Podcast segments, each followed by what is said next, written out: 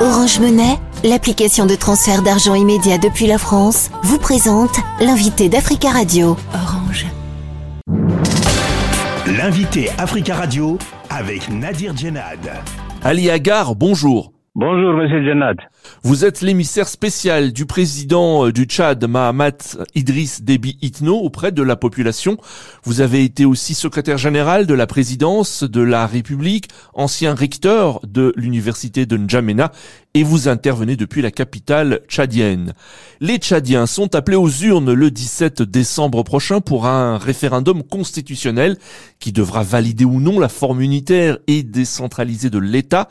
À quelques jours du scrutin, comment se déroulent les préparatifs pour l'organisation du vote À quelques jours du vote, les choses se passent euh, euh, normalement. Il n'y a pas de couac. La campagne se déroule convenablement. Euh, les partisans du oui sont en train de battre campagne avec les meilleurs arguments. Les partisans du non sont en train également de le faire. Et on ne peut mieux attendre quand on sait l'importance de la constitution dans un pays en situation de transition et qui cherche à restaurer l'ordre constitutionnel. Alors justement, quels sont pour vous les principaux enjeux de ce référendum? Les enjeux de ce référendum, c'est de donner la possibilité aux Tchadiens de s'exprimer quant à quant au choix à faire euh, en termes de forme de l'État. Alors vous êtes l'émissaire hein, euh, spécial du président auprès de la population tchadienne. Euh, justement, est-ce que les Tchadiens se sentent concernés par ce référendum ou y a-t-il des réticences? Pour ce qui est de la réticence, nous sommes des humains et l'humain s'est même opposé à Dieu. Donc, euh, il y, a y a quelques réticents et ça, ça fait partie aussi de la liberté d'expression. Mais globalement, les gens se sentent concernés. Les cartes euh, d'électeurs ont été euh, retirées. C'est une très très bonne chose. Ça, c'est déjà un bon indicateur. Euh, la ville est en train de bouger. Les provinces sont en train de bouger. Les chefs de campagne sont dans les provinces pour ce qui est du oui et du non. La soumission de cette nouvelle constitution aux électeurs est l'une des étapes du processus de retour à l'ordre constitutionnel. Euh, que prévoit euh, concrètement le nouveau texte de nouveau? C'est la création des conditions pour que les gens puissent s'administrer avec le plus de transparence possible. Parce que vous êtes sans ignorer que la question essentielle actuellement au chat qui se pose, c'est euh, la, la question de la gouvernance, la, la gouvernance locale la prise en charge des potentialités par les populations elles-mêmes. Il faut donner la possibilité aux gens de se sentir chez eux. Et il y a beaucoup de potentialités. Vous êtes sans ignorer que le Tchad partage six frontières avec six États différents. Euh, pour ne parler que de certains aspects, euh, la décentralisation permet de développer une coopération décentralisée au niveau des zones qui sont frontalières et qui ont un énorme potentiel à faire valoir euh, entre le Tchad et le Nigeria, le Tchad et le Soudan, le Tchad et le Cameroun, etc. etc. Et puis, le Tchad, c'est quand même une quarantaine, une cinquantaine d'années de violence, de violence politique.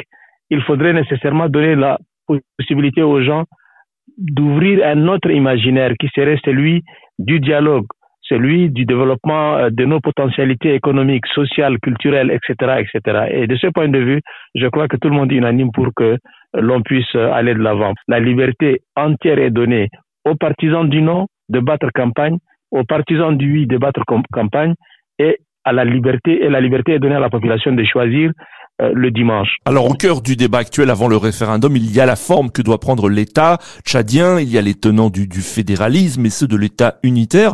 Euh, vous, euh, Monsieur Ali Agar, quelle est votre position? L'État doit rester unitaire? L'État doit pour l'instant rester unitaire, mais fortement décentralisé.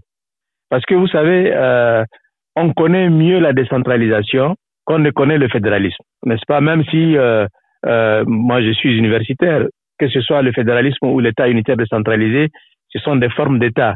Mais compte tenu du nombre de, de, de, de crispations qui existent, il faut peut-être préparer avec un peu plus de, de, de, de, de, prudence un certain nombre de démarches.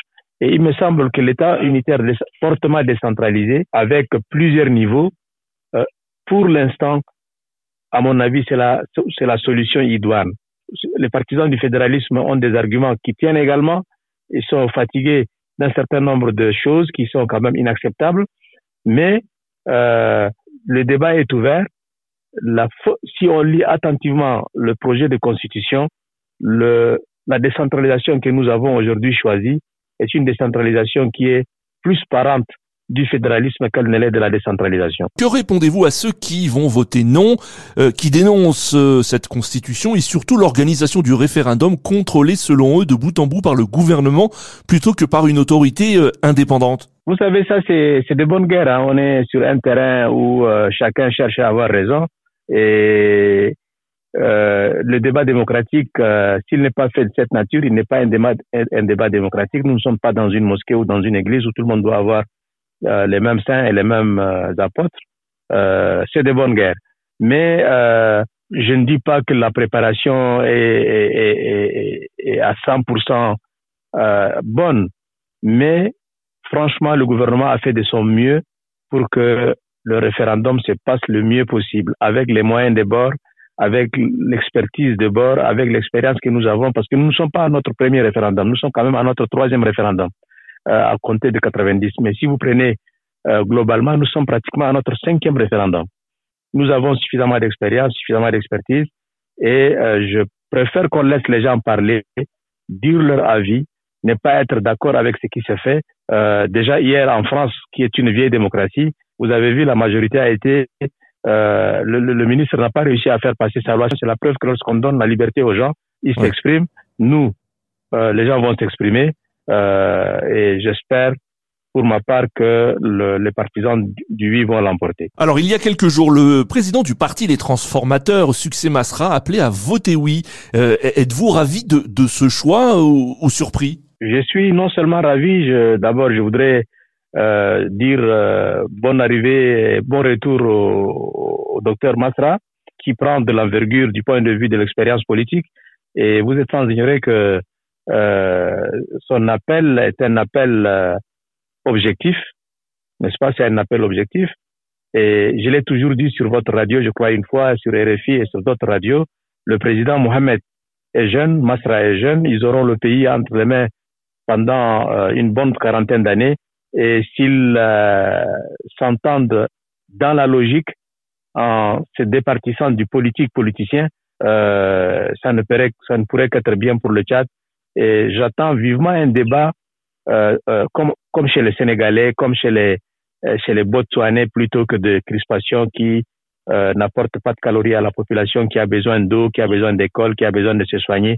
Vous savez, la population tchadienne est une population comme toutes les populations du monde. Ce qui l'intéresse, par-delà la forme de l'État, c'est la stabilité, c'est la paix, c'est des, des, emplois, c'est se soigner, c'est s'éduquer, etc., etc. Et là, je salue euh, l'appel fait par le président Masra, président du, du Parti des Transformateurs, pour euh, un oui massif. Parce que ça permettra de déclencher le processus électoral. Ali Agar, merci beaucoup d'avoir euh, répondu à nos questions depuis N'Djamena. Merci, Monsieur Jenab. Je rappelle que vous êtes euh, l'émissaire spécial du président Mahamat Idriss Déby euh, Itno auprès de la population tchadienne. Vous avez été secrétaire général de la présidence de la République et ancien recteur de l'université de N'Djamena. Orange Monnaie, l'application de transfert d'argent immédiat depuis la France, vous a présenté l'invité d'Africa Radio. Orange.